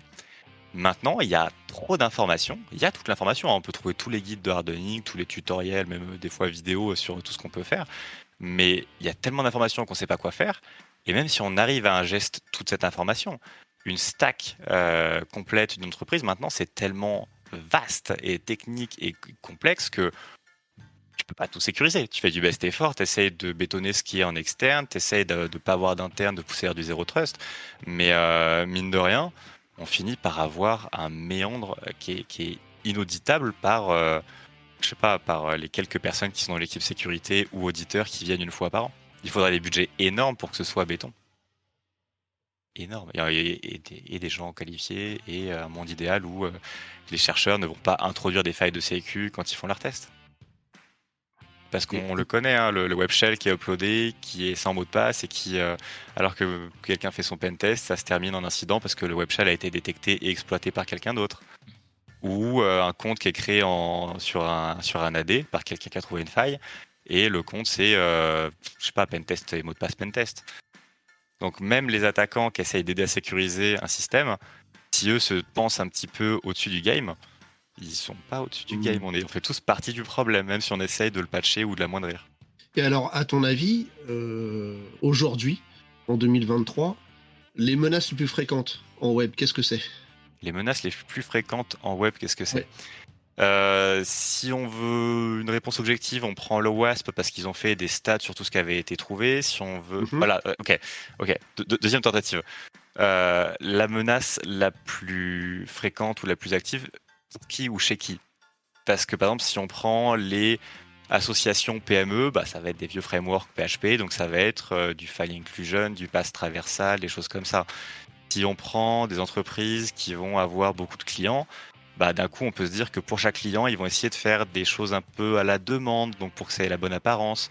Donc là, il y aura beaucoup plus d'utilisation de templates, donc on va avoir beaucoup plus de, euh, problèmes de, templating issue et donc euh, des trucs un peu plus sévères si on a une entreprise dont le cœur de métier est de traiter de la donnée, bon, bah, si on n'a pas sorti euh, SQLMap pour un outil pour essayer de faire la détection euh, autre que celui-là, ou même en manuel, c'est qu'on n'a pas compris le cœur de métier euh, de l'entreprise, ou qu'on n'a pas accès parce qu'ils ont bien protégé. Mais il y, a tellement de, choses en web, je serais très super dur de dire c'est ça le plus utilisé aujourd'hui. C'est vraiment. et puis, ok, troisième réponse si on s'attaque à un site web, ce qui compte, c'est pas les failles d'aujourd'hui, c'est les failles les plus utilisées présentes et en tout cas les plus fréquentes à la dernière mise à jour de ce site web. Donc si je m'attaque à un site qui a été sorti en 2022, sortir le WASP de 2017, t'oublies. Si tu t'attaques à un site qui a été sorti en 2014, le WASP 2022, t'oublies. Dans les deux sens. ça n'a rien à voir. Et, c'est pareil, même si on étend la question un peu plus que le WASP. Tu, réponds d'ailleurs partiellement à la question que j'allais te poser, qui, était est-ce que les anciennes attaques euh, étaient toujours d'actualité? C'est-à-dire qu'une attaque de 2017, par exemple, aujourd'hui, est-ce qu'elle était encore euh, possible sur les sites euh, qu'on peut trouver en production? Pour la plupart, ouais. Hein. Pour des gens qui ont essayé de prendre un framework qui fait bien les choses, oui, mais si on regarde les, les SQL, ça date d'il y a très longtemps, il y en a encore. Est-ce qu'il y a des solutions? Oui. Est-ce qu'elles sont appliquées partout? Non. Pourquoi le legacy? Si on regarde la partie templating, euh, est-ce que c'est un problème ancien? Oui. Est-ce qu'il y a des solutions? Oui, avoir un système templating qui ne fait, qui n'expose que des choses extrêmement minimales et euh, que une fonction qui va render un template. Sauf que bah, ça, c'est un problème un peu inhérent. Le template, c'est de la donnée qu'on va remplir. La donnée, euh, le code, c'est malléable. N'importe qui peut le modifier avant, avant de le, de, le, de le process. Donc on peut essayer d'amoindrir un petit peu les, les problèmes, mais ce sera toujours présent. Et par contre, il y a des problèmes qui étaient un peu résolus et qui se recassent qui, au fur et à mesure que le web avance. Par exemple, il y avait toute la partie cloisonnement. Donc il y a Live Overflow qui a fait des vidéos incroyables à ce sujet-là. Hein. Toute la partie cloisonnement entre deux sites web à l'époque et entre un site web, en tout cas le, navigateur et euh, l'ordinateur. Bah avant, deux sites pouvaient pas se voler des informations, pouvaient clairement se voler des informations l'un l'autre. Donc les cookies, il n'y avait pas d'authentification fonctionnelle, c'était juste du best effort. Et ensuite, on est arrivé dans un système maintenant où c'est ultra bétonné, sécurisé, tout ça. Sauf qu'on a mis des moyens de, pour faire, enfin, on a complexifié la chose pour que un site puisse exposer des ressources à une autre, ou qu'on puisse forcer l'envoi de secrets à un site parce qu'on a besoin d'aller s'authentifier à lui. Ou alors, bon, bah, c'est pas grave, c'est, c'était deux sites différents avant, mais maintenant on a besoin qu'ils aient une authentification en commun, donc, euh, bah, on va les mettre sous un même sous-domaine et au final, on se met à héberger toutes les failles de l'autre chez nous. Perdu. Est-ce que tu as un type d'attaque préféré, favori, ou alors ce que tu aimes bien mettre les pattes un petit peu partout? Euh, Clairement, moi, ce que j'aime bien, c'est quand il y a plein de petits bugs, plein de petites primitives, et qu'il faut vraiment essayer de, de, les chaîner ensemble pour faire des trucs un peu critiques. Euh, juste arriver sur un site et dire bon bah je mets euh, un point virgule, ma commande point virgule et bah, manque de bol c'était codé avec les pieds et j'ai un shell ça veut dire que la semaine sera calme et c'est plaisant aussi. Mais c'est pas c'est pas des bugs assez satisfaisants. Par contre, un bug où on se dit bon ben j'ai une petite XSS quelque part, mais je peux arriver à faire enfin, une petite injection de JavaScript quelque part, mais je peux faire en sorte qu'elle soit reflétée dans un export de PDF. Donc ça veut dire que je peux essayer de faire charger des fichiers. Ok, je peux faire lire plein de fichiers de code source, très bien. Donc ça veut dire que je peux essayer d'avancer un peu plus. Le code source il me dit quoi? Ah bah il me dit qu'il y a un autre service qui écoute en interne. Bon bah je vais trouver une server-side request for Lurie pour essayer de faire d'aller communiquer avec ce deuxième service qui lui peut-être aura d'autres d'autres bugs. Ah bah tiens, vu que je pars de la loopback vers la loopback, ce service-là il fait pas grand-chose, mais il y a du MySQL. Bon bah MySQL derrière, vu que ça vient de la loopback vers la loopback, il va pas faire d'authentification, il va juste croire ce qu'on lui dit. Du coup, en essayant de faire un verbe bizarre avec une redirection, on va pouvoir demander d'aller parler en HTTP, enfin faire en sorte que des bytes HTTP soient envoyés sur la partie euh, socket MySQL pour aller modifier du contenu en DB, qui soit reflété sur un troisième site pour aller le péter. Ça, ça c'est gold, ça c'est incroyable. Et, euh, et, voilà, ça c'est ça que j'adore. C'est avoir plein de petits trucs et tricoter. Euh. Franchement, j'ai eu le mal de mer à la troisième étape, hein, perso. Mais right. Il y a une question qui me fait super mal au cœur. Il y a quelqu'un qui dit c'est quoi ton secret pour pas avoir de cernes ça se voit peut-être pas parce que j'ai un, un, petit lightning là, mais je suis éclaté de fatigue. La sécu, par contre, les gars, faites gaffe. faites gaffe. C'est, trop prenant. C'est super dangereux. Bah, du coup, on a la réponse, hein, c'est le lightning. C'est, à, ne pas, confondre avec autre chose, hein, sinon c'est l'inverse, bien sûr. Alors, pardon, allez, on n'a pas la rêve, c'est pas grave. j'ai, plein de trucs, mais je sais pas si c'est auquel tu pensais. Waouh. Alors, tout à l'heure, on parlait de, de la période, toute la communication, est-ce que c'était de pire en pire, etc. Est-ce que toi, tu as vu une différence notable quand il y a eu la période Covid qui est passée? On, sait qu'a priori, il y a des attaques qui sont multipliées, etc. en tout cas, ça a été dit dans les journaux. Est-ce que toi, tu l'as constaté? Tu l'as vu? Oui, mais peu. Je l'ai pas vu en tant que professionnel pentest, je l'ai pas vu en tant qu'employé d'une entreprise en voyant des changements encore que très légèrement. Par contre, j'ai pas mal d'amis de connaissances et j'ai vu les changements qui étaient faits. Euh, là où à l'époque il y avait un cœur de réseau avec un VPN, enfin non juste un cœur de réseau avec les gens qui viennent travailler sur place, ben tout le monde en panique s'est mis à exposer des VPN, faire des ports forward, euh, essayer d'exposer des services qui n'étaient pas. Ah ben tiens, intranet, on a besoin que les gens y accèdent. Bon ben c'est pas grave, on le met sur internet. Ça, a un peu saigné. Hein. Il y a des serveurs qui n'ont pas fait très long feu parce que juste des choses qui n'ont jamais été exposées à internet, si d'un coup ils se prennent le bruit ambiant qu'ils n'étaient pas habitués à se prendre, c'est chaud. Il y a eu une deuxième euh, révélation, c'est euh, l'usage des PC personnels. Que les gens aient un PC pro, qui fasse un petit peu de perso avec. Si tu consultes tes mails, si tu vas voir une vidéo YouTube, faites ce que vous voulez, c'est ok. C'est ok. Euh, si c'est un PC perso qui a été utilisé pour installer des jeux et des logiciels craqués ou pour aller faire euh, je sais pas quoi sur n'importe quel site. Pour revenir avec la blague un peu plus présente, c'est non. Il ne faut pas les utiliser, même avec un antivirus, même avec une session différente, même avec un OS. Ne faites pas ça. Juste essayer d'avoir deux PC ou essayer d'avoir deux, disques. Deux disques et les changer. Un pro, un perso, c'est ok. Mais euh, non, non, il y, a eu des, clairement des, ravages faits par euh, une copie d'un jeu qui a été téléchargé et qui a permis d'être à le point d'entrer dans une entreprise parce que, parce que les licences de jeu à 10 balles, c'est trop cher. Ah, Skid Row, il y en a qui connaissent. Bien. ça parle de mauvaises choses, là, arrêtez. Ça suffit, on va se faire ban après. Pour le legacy, pour l'histoire. Je parle de l'histoire, pas de ce qu'il revendique, bien entendu. Bien sûr. Pas de souci. Comme, euh, comme Poda, hein, avec ses, ses Freebox, d'ailleurs, tout, tout, se passe bien. C'est ça. Alors, autre question un peu dans, dans le même genre. Est-ce que tu as remarqué quand même les dernières années, ou euh, peut-être comparé à il y a 5-6 ans, même si je sais que tu n'étais pas dans la, sécu à cette époque-là, une plus grande sophistication des attaques? On avait parlé d'intensité, de, nombre, etc. Entre, entre guillemets, est-ce que les scripts Kiddy sont vraiment devenus beaucoup plus dangereux ces derniers temps? Ou est-ce qu'ils se sont, entre guillemets, un peu professionnalisés et on atterrit plus sur des, euh, sais pas, des, gangs, tu vois, avec un peu plus de capacité? Ça allait dans quel sens, à ton avis? Il y a des outils super puissants qui sont sortis. Donc oui, ça a pu... Euh, bah, même si quelqu'un est débile, si on lui donne un bazooka dans les mains, ça va faire du dégât, quoi. Mais euh, c'est dommage que des outils qui sont open source. Donc euh, même une équipe qui est pas ultra orientée sécurisée, se dire je prends un outil qui a l'air de faire consensus et je le lance une fois sur tout mon parc pour voir ce qui ressort, pour faire la part des choses aussi. Donc si quelqu'un se fait retourner par le premier scan automatisé gratuit open source du marché, non plus se poser trop de questions. Quoi. C'est que le budget n'était pas là, que c'était pas la priorité de l'entreprise, et ce qui peut être ok, ça peut être un choix accepté. Mais faut pas après dire ah, euh, vraiment ce monde, il est pas facile.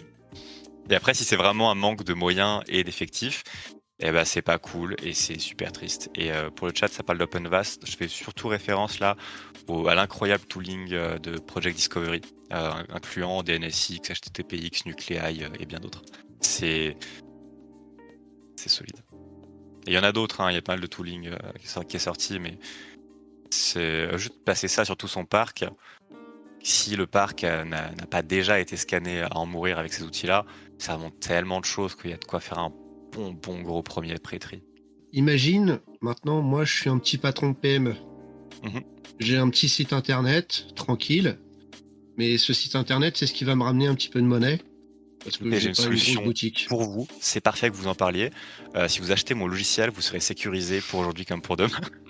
Bah, C'était trop tentant. ce, petit patron de PME, il fait comment lui pour sécuriser son site internet? Parce qu'il a peut-être pas les moyens de se payer un pentest à 15 000 euros ou je sais pas quoi. Deuxième question, il fait quoi ce site internet? Il a, son, son cœur d'activité, il a besoin de faire quoi? De la vente, par exemple. Il vend, euh, il vend des robinets de, de, de salle de bain. Ok, eh ben, Monsieur X, patron de PME, il aura tout intérêt à prendre une offre un peu managée pour se, se concentrer sur son cœur d'activité. Il perdra, ok, peut-être euh, entre 2 et 5% suivant les plateformes euh, s'il fait les bons choix, ce qui est un pourcentage. Mais ça lui coûtera moins cher que des développeurs, un site et plus, et ça lui coûtera moins cher qu'une reprise d'activité en urgence parce que le site est down. Donc, euh, c'était peut-être pas la bonne approche que de se dire je vais faire mon site matambouille et pas le maintenir. Après, une autre manière de voir les choses, ce serait de dire bah, si c'est un site qui fait pas vraiment de la vente mais de la vitrine, bah, je vais pas mettre un WordPress. On met un site statique, on fait en sorte qu'il soit posé une fois quelque part, il bougera plus, il coûtera zéro à l'année, il coûtera que le nom de domaine soit 12 balles à l'année et pas de pourcentage, euh, voilà. il y, y, a tellement de solutions, mais c'est justement dur d'arriver à faire le tri dans ce qui est viable ou dans ce qui va nous se retourner contre nous euh, à l'avenir. Mmh un problème de communication aussi, euh, pour le coup, puisque le, petit patron de société, il n'est pas forcément au courant de, ce genre de choses. Enfin, un site statique, quand tu es un petit peu dans le milieu, bon, ça, te parle tout de suite. Mais pour, le, commun, le, Pékin lambda, en fait, dans la rue, euh, site statique, WordPress, tout ça, ça parle C'est un problème qu'on a dans tous les milieux. On peut, bon, c'est triste et réaliste, euh, fataliste même. On peut, comment dire, j'ai des amis médecins, à supposer que j'ai des amis médecins. Bon, euh, ils ont plein de super conseils pour euh, que j'ai une vie longue et euh, sans problème de santé. Et pourtant, des fois, on fait des trucs débiles. On est là tous les trois à se parler euh, avec une posture voûtée. Euh, Est-ce qu'on a bu assez d'eau? Je ne sais pas. Il euh, y, a plein de petits life hacks comme ça qui, quand on est dans le milieu, vont nous aider à avoir euh, pas de soucis et une bonne longévité. Et quand on n'est pas dans le milieu, on n'est pas dans le milieu. Et, et, voilà, on peut pas. Ce serait idéal que tout le monde ait euh, les bons contacts et les bons, les bonnes solutions. Et c'est pour ça qu'on est d'ailleurs beaucoup à essayer de faire un maximum de de live, de contenu pour essayer d'expliciter, de vulgariser, de dire bah voilà, bah, plutôt que de faire un site, puis un pentest, puis ça, puis ça, bah, on part sur les bonnes technos de base et on s'évite euh, beaucoup de problèmes. Et, et ouais, il n'y a pas de réponse magique. I wish, mais non.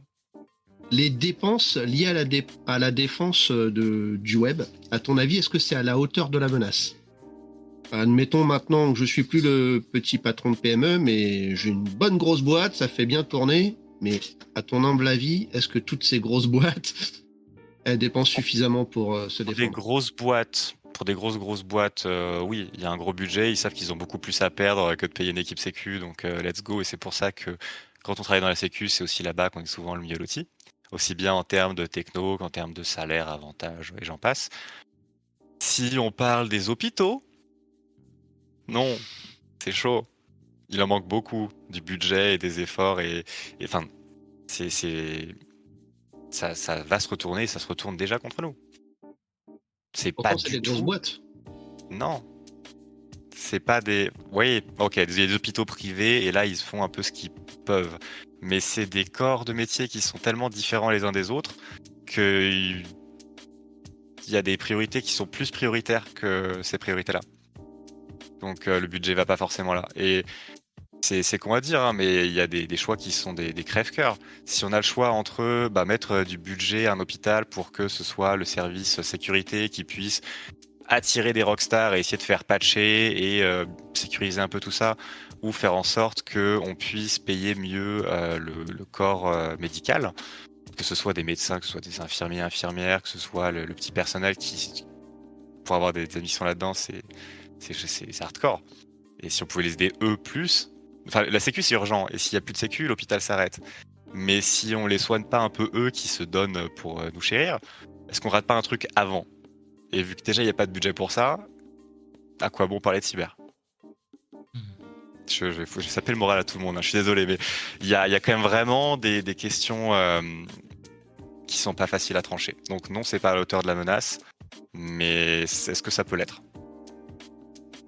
Quand on sait que c'est les organismes qui te font le plus ransom, qui se font le plus target, euh, pour, euh, parce qu'ils parce qu'ils n'ont pas le choix. Ils n'ont pas le choix, les organismes critiques. Tu nous expliquais que les objets connectés, finalement, c'était aussi du web. Ça me fait penser, dans les hôpitaux, il y a pas mal d'objets connectés. Hein, euh, que ce soit les scans, radiologie ou ce genre de choses. Et, et est-ce que ces objets connectés, est-ce que ça a une incidence sur la sécurité, en fait? Surtout en web. Forcément. Ça, fait partie de l'infra, donc oui, forcément. C'est tout autant d'endroits où un attaquant qui aurait pu se cacher va pouvoir rester. C'est des choses qui. C'est super dur de tester tout de manière unitaire. Si, une infra se fait péter, on la, remet à, on la remet à plat. Si une infra, plus la clim, plus le système de bâche du parking, plus toutes les caméras, plus les outils de santé, plus toutes les imprimantes, si, on, si tu sais pas où est l'attaquant que tu dois tout refaire, pour peu que ce soit un truc avancé, qui soit dans une puce un petit peu caché bas niveau, euh, tu t'en sors pas. Tu t'en sors pas. Donc euh, oui, ça a une incidence déjà pour la persistance euh, que peuvent avoir certains groupes. Après, c'est de la surface d'attaque en plus. je pense qu'on a quand même la chance que pas mal d'IoT, considérés IoT, ne soient pas forcément exposés sur des WAN, ni même sur des LAN. C'est juste des, outils de proximité et donc bah, ça limite un peu la, portée des attaques. Encore que on ait pu voir avec les attaques à la Blueborn des attaques de très courte distance, mais qui vont se reproduire et se, bah, faire les virus, quoi. Hein, faire les virus avec chacun son téléphone dans sa poche et ça, se balade. Euh, donc ça, ça peut marcher comme ça. Euh, après, je pense que là, on parle de l'IoT côté hôpitaux, mais c'est loin d'être le problème principal des IoT. Parce que les hôpitaux, il y en a beaucoup, ok. Ils ont tous beaucoup d'appareils, ok, mais ce nombre-là, il est infime par rapport au nombre d'ampoules, de caméras, de tout ce que tu veux connecter que les gens ont chez soi. Hmm. Et ceux-là, qui ont sûrement moins de sécurité que la partie euh, médicale, et, eux, ils sont vraiment exposés partout. Hein. Et, la, partie OT, là, je vois que ça, discute un, petit peu. Alors, ça discute euh, Linky surtout. Mais mm. moi, je pense à, la partie OT. je sais pas si tu as déjà, déjà touché à ça. Il y a Acronyme de OT euh, OT, Operational Technology? Operational Technology, ouais, c'est ça. Ok, en ce cas, on a l'acronyme. Mais qu'est-ce que tu. Ah, c'est tout la partie euh, système industriel Ouais, tout, ce qui est SCADA, etc. Mais tu as des, interfaces euh, euh, humaines, on va dire. Ouais. Tu as, des web interfaces, tu as, ce genre de trucs. Ouais, t'as déjà bossé dessus ou... Peu. J'en ai fait un peu. J'en ai fait un peu, aussi bien en conception qu'en contrôle. Mais c'est Pareil, hein, c'est des, vieux protocoles, c'est des technologies un petit peu archaïques. Euh, on a la chance que ce soit pas tout le temps exposé, encore que ben, plus c'est monitoré, plus ça l'est. Et même si c'est pas en direct, ben, un site et ensuite on peut aller péter euh, le système industriel qui est derrière et avoir du dégât. C'est d'autant plus flippant que ça a du dégât euh, sur des vraies ressources avec des vrais humains qui travaillent dessous, donc c'est très chiant. Ouais, non, ça pour le coup, je pense que c'est malheureusement, il y a pas mal de thèses intéressantes que j'ai pu lire à ce sujet, euh, mais c'est euh, encore un cran en arrière, point de vue. Enfin, les, thèses ont des propositions ultra stylées sur la comment hardener ces systèmes, comment augmenter la sécurité, mais je pense que les entreprises en sont pas du tout là. Et autant changer une stack informatique et dire bon, bah, on va changer tel logiciel, on va mettre ça à jour, ça se fait. Autant se dire, on va aller changer les puces qui sont dans tous les bras robotiques pour aller faire en sorte que notre petit SCAD là, il soit aux normes du jour c'est plus les mêmes coûts, c'est plus les mêmes temps de traitement. Et le temps qu'on mm. fasse la mise à jour de tout le parc et qu'on ait les bons protocoles et qu'on ait un peu durci tout ça, bah, il y a les versions d'après. Hein. C'est le temps informatique versus euh, le temps matériel. Hein. Numérique versus matériel. Pour l'industrie lourde ou l'industrie de pointe, dans les deux cas, euh, mm. c'est tellement coûteux et long de faire une chaîne de traitement que quand ça, quand ça tombe en marche, tu bah, tu touches plus. Limite, envie de la couper du réseau plutôt que de. Ouais, mais c'est. En fait, moi, c'est ça qui me, qui me, qui m'inquiète en fait, c'est que typiquement, tu vois, dans l'aviation ou euh, ce genre de choses-là, ou dans la marine, en fait, tu tombes pas en marche, tu, tu, es en marche, le, tout est construit comme ça, et, ta tolérance d'erreur est tellement basse que normalement, elle n'existe pas, normalement, statistiquement. Donc tu vois, moi, c'est ça qui, qui, me, qui me fait un peu peur, c'est que d'un côté, euh, enfin, c'est deux mondes qui s'opposent. C'est très beau ce que tu dis. C'est très beau ce que tu dis. Tu penses que dans ce genre de milieu, ça tombe pas en marche? Clairement, il y, a des, y a des gens qui sont des tueurs de, de, leur langage. Il y a pas mal de langages qui ont été faits pour assurer de la fiabilité et de la robustesse, plus que de la sécurité, avoir de la fiabilité. Hmm. Il y a 15 000 systèmes qui vont se checker les uns les autres, mais des systèmes euh, logiciels ou électroniques ou analogiques ou ce que tu veux qui tombent en panne dans un avion, il y en a autant que tu veux. C'est juste qu'ils sont tous redondés, qu'ils vont tous se fact-checker les uns les autres. Et c'est d'autant plus méritant que dans un avion, bah, tu as quand même la partie euh, rayonnement magnétique qui peut aller te faire des bits flips. Tu as quand même des fois des vibrations de, fou balade. Tu as quand même euh, une complexité très très élevée. Donc, ça tombe en marche, mais ça tombe en marche et ils prennent le temps de faire en sorte de vraiment faire euh, du diligence pour que tout le monde se fact-check les uns les autres, tous les composants, et que tout soit redondé, et qu'il y ait mm. des... Mais même les outils qui sont là pour faire la moitié... Euh, souvent, parce qu'il y a des systèmes en 3 ou 5, on va avoir trois composants ou un composant, et un moyenneur ou un outil qui va prendre le max euh, des valeurs trouvées. Si tu en as un sur un système A3, tu peux corriger. Si tu en as deux, tu vas juste pas prendre d'action et attendre de voir la prochaine mesure ce que tu peux faire. Et euh, on n'est pas trop mal. Mais même les systèmes qui font la mesure et la moyenne, même ceux-là, ils sont redondés en deux ou trois fois. Parce que si t'as pas, si tous les systèmes qui sont bien, mais que ton moyenneur ou ton, euh, arbitre, il se met à, déconner parce qu'il a picolé un peu trop, tes systèmes en dessous, ils sont fiables, hein, mais. Euh, donc, ouais, euh, donc en fait, techniquement, ça, ça, ne change rien. C'est juste qu'au niveau de la démarche de sécurité globale, le côté défense en profondeur, etc., redondance, est appliqué jusqu'à ce qu'il y ait une, une, comment dire, un risque résiduel qui soit euh, quasiment nul. Quoi. Il y, a, quand même quelques changements. Il y a quand même quelques changements parce que c'est des problématiques qui ont été vraiment bien prises en compte. Donc, ils prennent les langages adaptés, voire ils créent un langage quand il y en a besoin. S'il n'y a pas de framework, ils le recréent eux avec leurs besoins.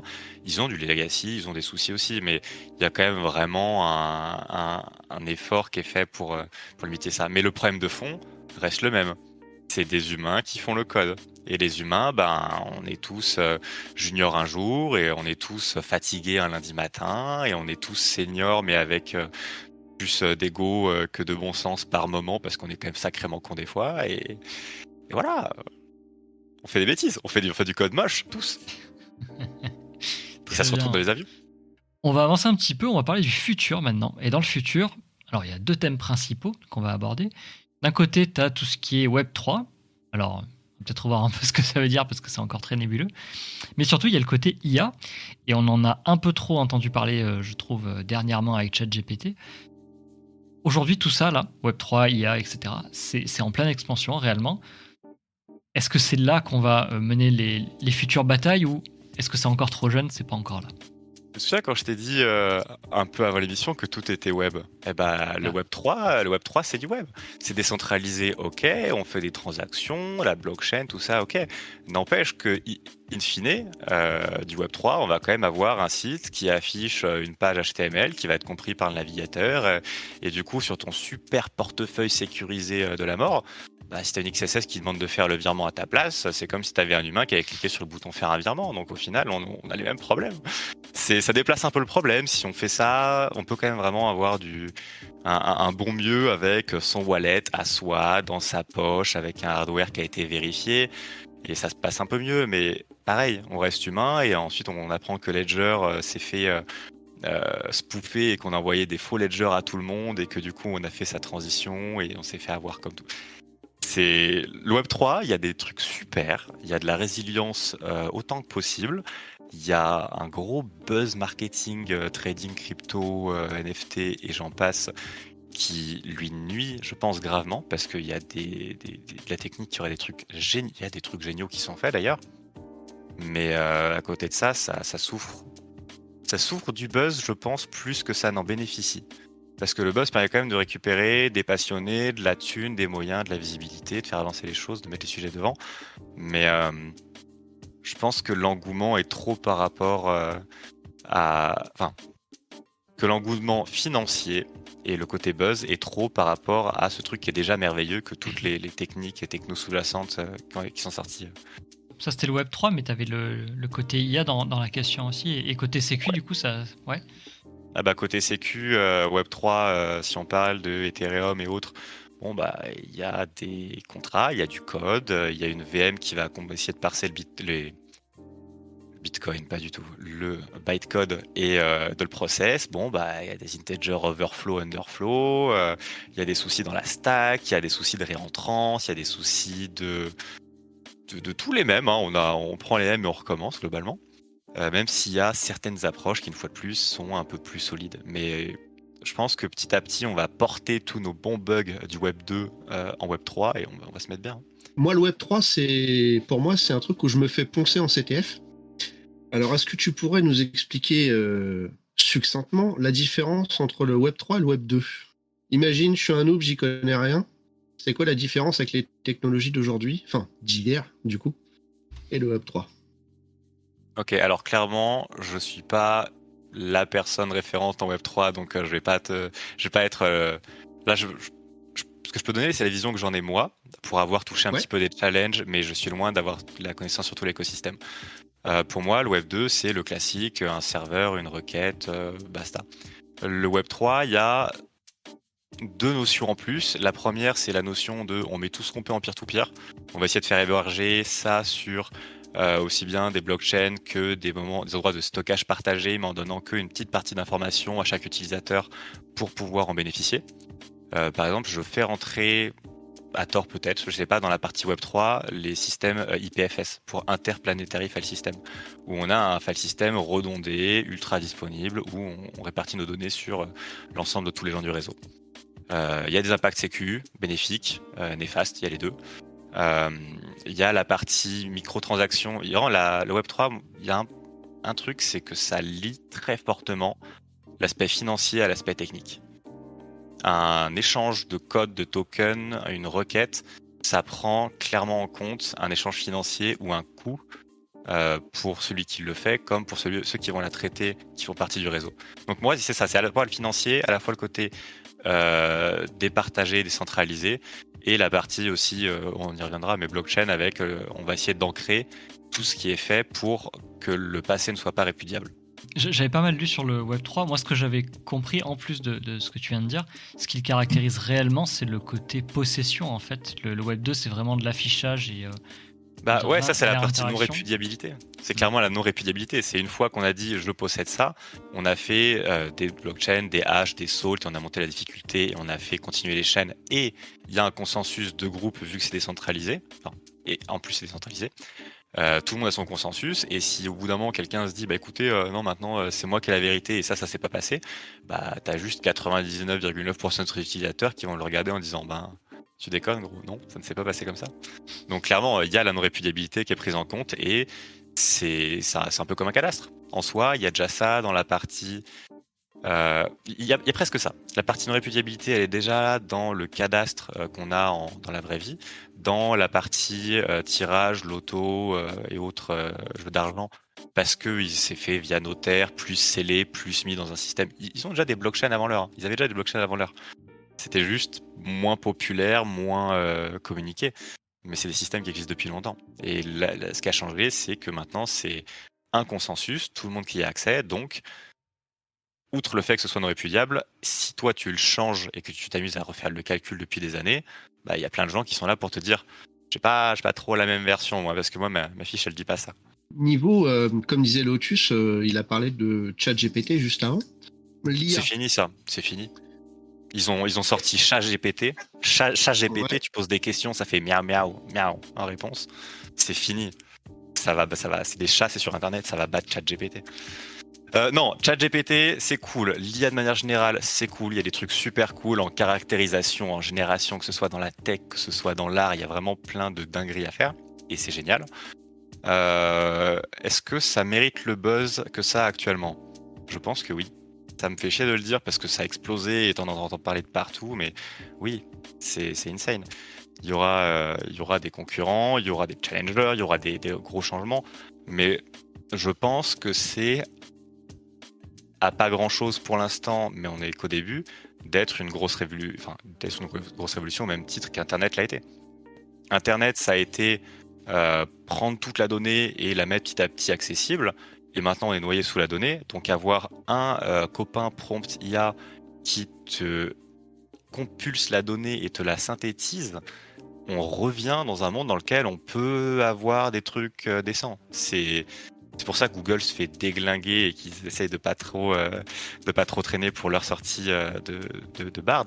C'est parce que c'est solide. Ça fait, ça répond à une vraie problématique. Ça s'applique nous énormément en IT parce que ben, on fait du code, ça a été entraîné sur des milliers de repos, euh, donc c'est pratique. Ça, mais à côté de ça, le nombre d'applications est juste insane tu veux faire quelque chose, tu sais, tu sais pas qu'est-ce quoi faire de ton dimanche. Tu tapes qu'est-ce que je fais dimanche? Ça te sort des idées. Tu dis non, j'aime pas ça. Et, tu dis bah non, mais en fait on est trois et il y en a une qui est allergique au gluten et euh, il y en a un qui adore courir.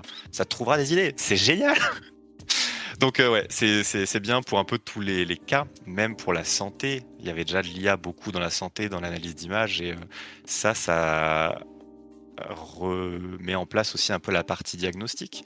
Est-ce que ça va le remplacer à terme peut-être? Actuellement, ne faites pas des consultations de chat GPT, allez voir un médecin, s'il vous plaît. Mais euh, c'est déjà un, premier pré-tri, un premier aiguillage qui est ultra puissant. Et à ton niveau, est-ce que ça a déjà un impact sur ton travail? Ouais. Ouais, ouais, ouais. Euh, j'ai euh, un collègue qui est très fan d'IA qui commence à l'utiliser pour la partie reconnaissance de données personnelles. Lupin de son pseudo, très chouette gars. Euh, et moi, je commence à l'utiliser pour savoir si. En fait, il y a tellement de formats de stack trace, tellement de formats de. Je sais pas, de bugs, de comportements anormal. Euh, si on veut essayer de tout automatiser dans le traitement. Donc, je fais beaucoup de fuzzing web, hein, j'adore ça, c'est mon, dada. Euh, si on essaye d'automatiser pour dire est-ce que tu as vu un contenu reflété? Est-ce que tu as vu je sais pas, une stack trace, est-ce que tu as vu un header en plus, et, avoir les regex, ou en tout cas le code et la logique pour analyser tout ça, c'est un taf monstrueux. Euh, faire le parsing pour mettre des points d'injection aux beaux endroits, avant les headers, après les headers, après chaque égal. Ah non, je suis dans du JSON, c'est dans des quotes. Ah non, c'est un int parce que machin. Ah non, c'est un.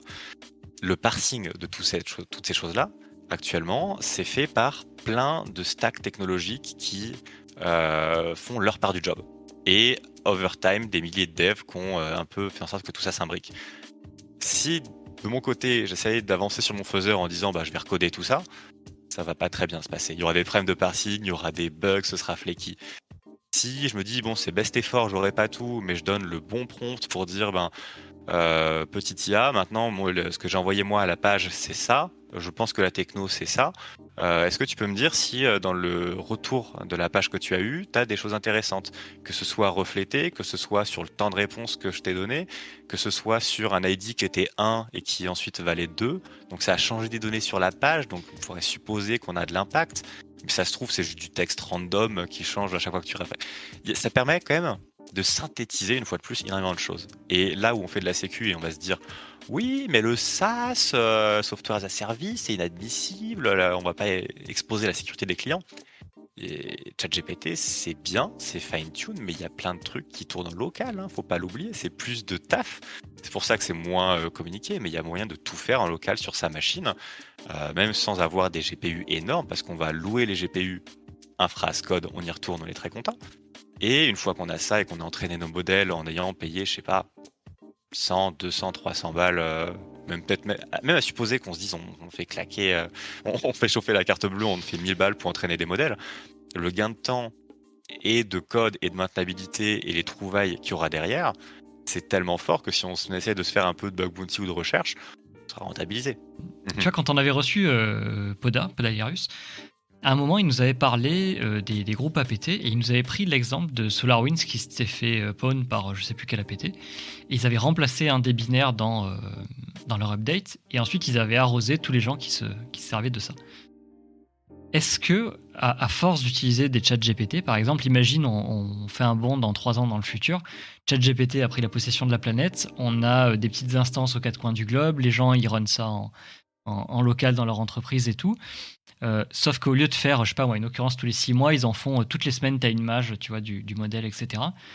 Et puis un jour, tu as, euh, à tout hasard, hein, une APT de Corée du Nord, par exemple, qui arrive sur, le, sur, la, la, mage d'origine, qui met un implant à l'intérieur, une backdoor, peu importe, quelque chose, qui fait que d'un coup, tous les codes de toute la Terre qui utilisent ChatGPT pour générer, je sais pas moi, des templates, tu vois, des trucs comme ça, des, pages de code ou quoi, se fait instantanément backdoorer. Est-ce que c'est pas juste un, risque qui est monstrueux de, se reposer sur un problème C'est un problème, mais c'est un non-problème. On a tous un kernel Linux, un kernel Windows. Hein. Un APT qui va aller péter l'un des deux OS principaux et faire ça, c'est fini. Et voire même plus que ça. Euh, on est, enfin si on regarde les parts du marché, on est un pourcentage énorme à avoir euh, Google Chrome installé, que ce soit Windows, Linux, euh, Mac et autres. Et on a aussi du Puppeteer qui tourne dans les infras pour aller faire des navigateurs headless, pour faire du rendering de template et tout. Si on a, enfin, actuellement, tout est tellement intriqué que si on a une petite backdoor à un endroit ou d'un autre, c'est fini. Après, il pourrait y avoir des trucs marrants côté IA, mais en soi, on a déjà, euh, on est déjà exposé à ça. C'est, c'est pas, c'est pas une nouvelle faille. Par hmm. contre, il y aurait des trucs incroyables, à savoir faire un petit truc dans le modèle pour que, ou même en dehors du modèle, juste sur la partie site euh, de ChatGPT, pour que dès que quelqu'un copie-colle une ligne de commande, bah en fait, ce soit pas un copier-coller, ce soit euh, un copier euh, de, du texte qu'on voit, mais qu'en fait, il y a un bout de JS dans la page, qu'à y mettre un snippet, et quand le mec code la commande, ça lui a généré dans son shell, ça lui colle autre chose que la commande qu'il a vue, et c'est fini. Si tu mets un entrée juste après ta commande, bah quand tu colles, ça s'exec, c'est fini. Mmh. donc en soi, il y aurait plein de choses, mais je pense vraiment pas que ce soit je pense que c'est mineur par rapport euh, à, à tout le, la surutilisation des mêmes librairies de partout. Ouais, alors, ok, d'accord, mais tu, vois, on, a un problème en, IT, qui le, le, Shadow IT, qui est quand même assez visible au bout d'un moment. Je veux dire, tu arrives rapidement à détecter si tu as des Google Drive connectés euh, en plein milieu de ton infra. là, comment est-ce que tu fais pour détecter Alors, j'ai peut-être une partie de réponse. Comment est-ce que tu fais pour détecter le dev qui euh, bah, qui était en télétravail et qui allait chercher ses enfants et qui n'avait pas le temps de finir la page de code, qui a demandé à ChatGPT de terminer et qui vient d'inclure une, une, faille de sécurité dans ton code sans que tu le saches. En fait, on, lui dit, bah, écoute, t'as fait. Attends, attends, attends, attends, attends. C'est une IA. Elle a été entraînée. Elle va faire ce que tout le monde fait. Si le mec, il va pas chercher sa, sa feature, mais aussi sa faille de sécurité dans le chat GPT, il va aller la chercher sur Stack Overflow. S'il va pas la chercher sur Stack Overflow, il va la créer lui-même en codant un code fait maison. Au mmh. contraire, je pense qu'OpenAI, euh, si tu lui dis génère-moi un code qui fait cette feature sécurisé, eh ben, tu as une chance que ça se passe bien. Alors que avant ça, tu avais 99% de chances que ce soit la première réponse Stack Overflow qui soit prise et que ça se passe, ça, se passe en best effort, quoi. Donc euh, non, non, ça, je pense que ça résout le problème, ou en tout cas, c'est un outil, donc ça résout le problème pour les gens qui utiliseront ça de manière consciencieuse. Mais bien sûr, si on veut juste automatiser euh, son travail et dire, euh, ben, je prends mon board Jira, clic droit, exporte, importe dans le chat GPT, fais-moi les features, copier-coller, ça part Emballer, c'est peser. Je suis dev. Confier la création de code, l'analyse de code, euh, la sécurisation des outils, ce genre de choses à ChatGPT.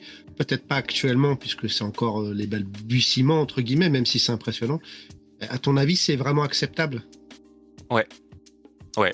Oui, oui, parce que de la même manière, ok, je vais me faire bâcher pour ça. Euh, vraiment. Euh, il y a plein de gens qui disent oui, mais euh, un robot qui fait les diagnostics et qui va nous dire qu'on a telle maladie à la place d'un autre, moi c'est inadmissible, je veux un humain. je respecte extrêmement le travail des soignants, mais un humain, ça va avoir les connaissances d'un humain dans une vie. Et ça va voir avec des yeux d'un humain et ça va pas avoir de sonde de température si ce n'est quelques relevés à voir. Alors que une IA qu'on aurait vraiment informé d'un maximum de nos signaux vitaux, un instant T plus le placer, plus qui aurait compulsé les données de plein de médecins dans plein de pays, dans plein de langues avec des savoir-faire différents. Bah voilà, euh, moi je, suis curieux de savoir ce qu'elle dit cette IA quand même. J'écouterai l'humain, j'écouterai et je, je, serais même très content d'avoir un, second avis, soit l'humain de la machine, soit la machine de l'humain. Mais euh, maintenant ou bientôt, s'il y en a un des deux à choisir, je pense que le diagnostic machine, s'il me semble pas aberrant, j'aurais tendance, j'aurais envie d'y aller. J'ai envie d'y aller parce que je vois le code que quelqu'un peut produire et je vois le code qu'une machine peut produire et je me dis bon, on aurait pu éviter ce genre de problème. Et puis si on y réfléchit, on s'est déjà appliqué. Il y a ma maman, coucou maman si tu regardes euh, ce live, qui euh, était euh, chargée de com pour l'Office de lutte contre le cancer.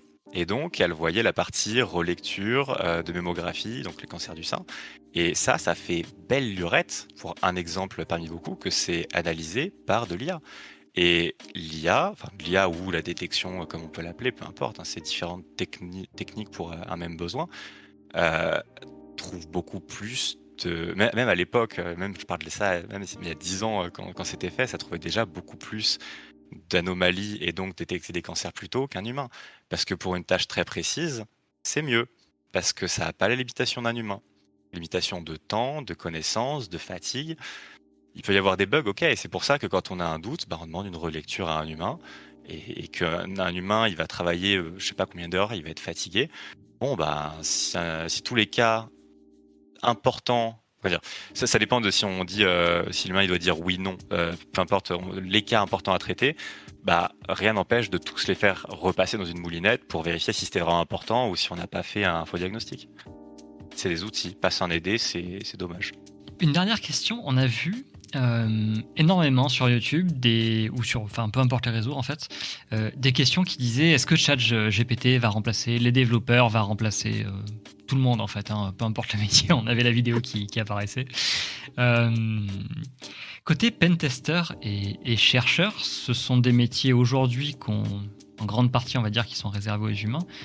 Est-ce que tu penses qu'on va avoir un, OpenVAS GPT ou un Nessus GPT qui va pop, une IA entre guillemets entraînée pour faire ce genre de tâches-là, et qui va nous, nous flinguer notre boulot? Ah, il y a moyen. Hmm. Il y a moyen. Il y a moyen, mais après, je pense que ce sera une brique du composant logiciel. Parce que là, actuellement, l'IA, elle peut analyser des résultats, elle peut générer des corpus, elle peut faire euh, des choses, mais tu dis à une IA qui est là pour... Donc là, on est encore sur des bots conversationnels actuellement si on dit à une IA, euh, vas-y, euh, teste ce site, elle va dire ah mais attends mais moi j'ai pas le, bon logiciel. Est-ce qu'elle, enfin, il y aurait tout un écosystème extrêmement complexe à prévoir pour qu'elle puisse récupérer les bons outils, qu'elle puisse, le cas échéant, analyser. Euh, ah, ça, ça, me semble un gros bordel. Hein. En fait, ok. Pour moi, pour qu'une IA puisse s'atteler à une tâche et le faire bien, faut qu'il y ait de la standardisation ou qu'on puisse forcer un certain niveau de normalisation des données. Est-ce que tu es déjà tombé deux fois de suite sur un tool de pentest qui se lance correctement? Je vois nous vous mort de rire. Non, mais concrètement, on a tellement d'outils, tellement de disparités. oui, on pourra avoir des choses, on pourra avoir un best effort, on peut avoir un moteur qui dit euh, on fait un premier crawl, on donne le crawl à une IA, on lui dit vas-y, fais-moi tes heuristiques, quels outils je devrais lancer dessus. Et ensuite, on peut faire en sorte qu'il y ait un programme qui mange l'output de l'IA. On lui dit dis-moi en JSON, qu'est-ce que je fais? Elle sort le JSON, et avec JSON, on dit vas-y, euh, on va faire telle, commande, puis telle commande, puis telle commande. Il faudrait qu'il y ait un peu un orchestrateur ou une deuxième IA. Mais en tout cas, actuellement, oui, on y viendra, peut-être. Mais actuellement, juste un bot euh, conversationnel, c'est pas assez. Mais c'est un bon outil.